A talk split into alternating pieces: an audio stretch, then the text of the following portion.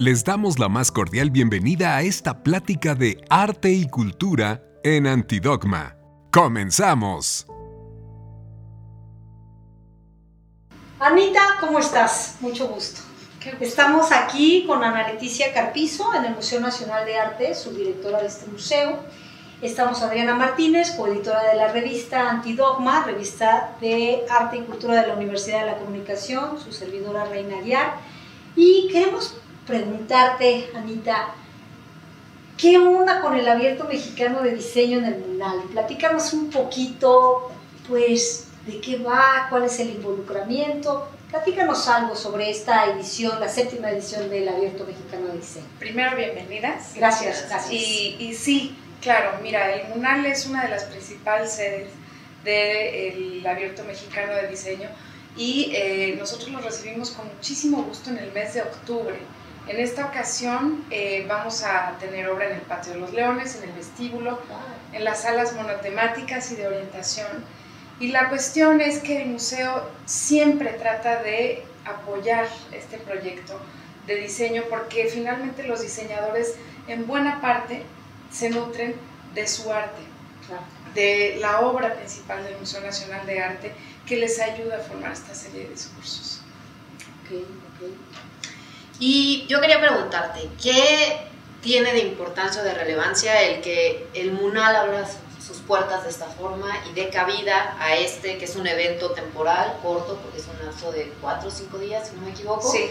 y se transforma de alguna manera, porque justamente como nos acabas de decir, ocupa estos espacios eh, un concepto completamente ajeno al museo, ajeno y no, porque evidentemente tiene mucho diálogo y relación con el acervo del museo y con las exposiciones que aquí presentan, pero ¿qué, qué, qué implicaciones tiene para ustedes? El Museo Nacional de Arte tiene la misión fundamental de abrirse todo el tiempo a públicos nuevos.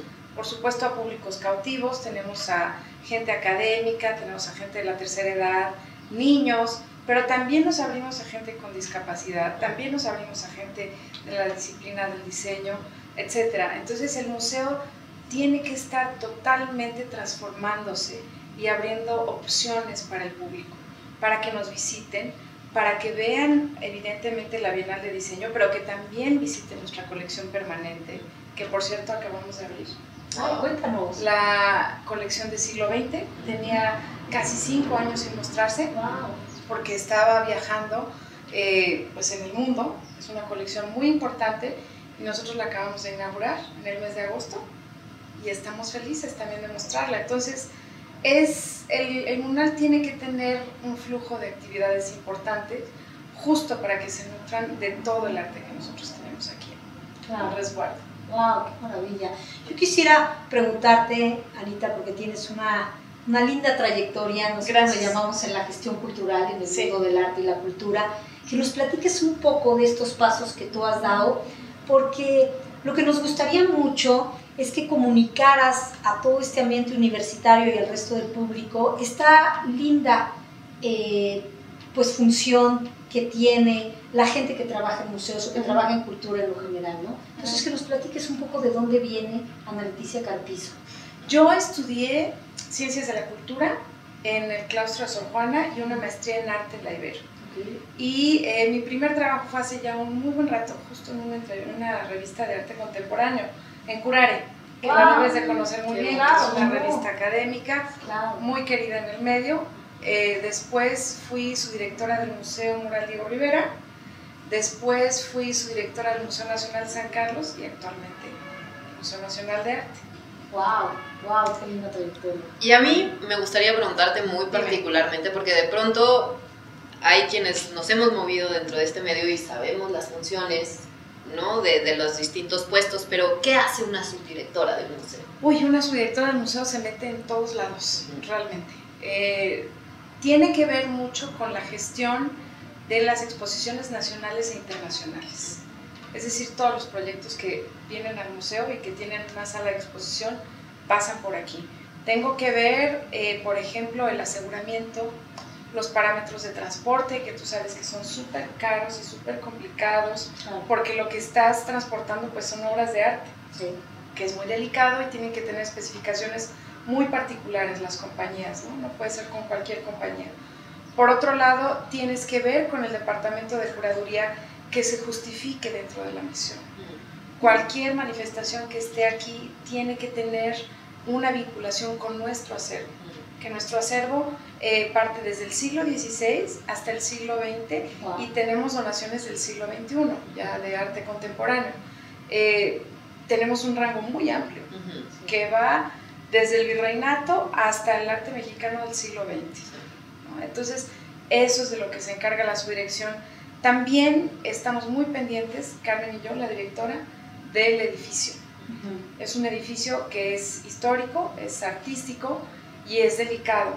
Entonces todo el tiempo tenemos que estar viendo el estado de las balaustradas, de las canterías, la iluminación, que se le dé un buen servicio al visitante, porque finalmente el museo es un servicio integral que tiene que ver con las instalaciones, que tiene que ver con las exposiciones, con los servicios educativos, que tengan visitas guiadas académicas, pero que también tengan visitas guiadas los niños y la gente con discapacidad, etc. De eso se trata. Y ahorita a mí me gustaría que nos hablaras, que nos dieras algún consejo, que nos dijeras a las instituciones académicas y al resto de las instancias, cómo se contagia el gusto por el arte, cómo se contagia un público para consumo cultural. Es decir, actualmente a lo mejor nos encontramos en una situación difícil para los museos. ¿no? Los museos han tenido que evolucionar y tienen que estar encontrando diversas estrategias e instrumentos para que las juventudes se presenten ahí, porque me parece que la creación de nuevos públicos es fundamental. Totalmente. ¿Qué piensas tú de esto? ¿Qué, qué nos dirías al respecto? Yo creo que eh, la vinculación con el museo es muy importante, hacerse parte de la comunidad es muy importante. Los museos, como bien dices, no son nada fáciles, son seres que están en constante movimiento somos muy orgánicos. Y por, justamente por esa situación orgánica es que tratamos de entrar con los, con los jóvenes y tratamos de ver cuáles son las inquietudes de los jóvenes para vincularnos con ellos y tratar de atraerlos. Entonces, la Bienal de, Diseño justamente es uno de los públicos, pero también, por ejemplo, tenemos coloquios de muy distintas disciplinas que de nuestras exposiciones pueden vincularse. Si tenemos una exposición del doctor, del doctor tenemos un coloquio en donde habla un geólogo, en donde habla un académico, evidentemente en historia del arte, pero también de geofísica. Asimismo, tenemos un eh, proyecto con el Instituto de Investigaciones Estéticas en donde se está estudiando nuestro acervo virreinal y entran muchas disciplinas, entran químicos, entran físicos, entran geofísicos, etc. Entonces, tratamos de difundir todo esto para que los jóvenes vean que un museo no nada más se trata de historia del arte. Un museo trata de diseño, de comunicación, de gestión cultural, de las ciencias aplicadas. Es decir, el museo es, es un es un ente que está abierto a muchas disciplinas y que nos importa mucho que los jóvenes lo sepan, porque finalmente ellos van a ser los futuros que van a estar aquí atacando todo este tipo de proyectos, pues para releer las colecciones, para dar información a nuestras generaciones nuevas, etc.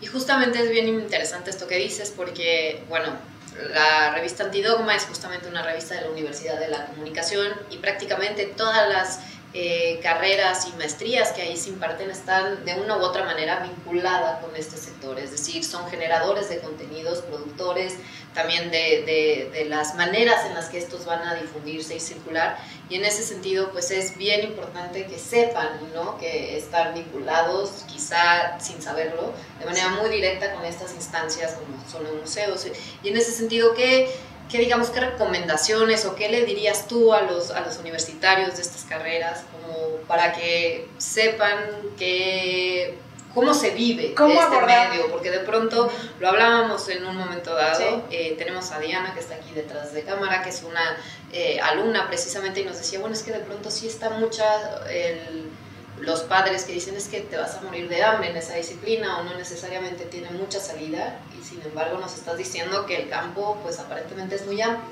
Pues sí, es muy amplio y yo siento que para emitir una opinión así hay que trabajar en un museo. Y hay maneras de trabajar en un museo, se puede entrar como voluntario, se puede entrar como servicio social y nosotros cuando los elementos son buenos solemos contratarlos porque también tenemos una deuda con los alumnos, porque nos aportan mucho, porque nos ayudan a estudiar las piezas, porque nos apoyan en los eventos. Aquí nosotros aceptamos alumnos de muy distintas disciplinas, incluso arquitectura para museografía. Entonces, sí sería bueno que se acercaran al programa de voluntariado, al programa de servicio social del museo, para que conozcan la diversidad de actividades que hay en un museo. Educadores en el, en el servicio educativo son importantísimos. Pues Anita, te queremos agradecer muchísimo este espacio que nos dedicas, este espacio que nos regalas.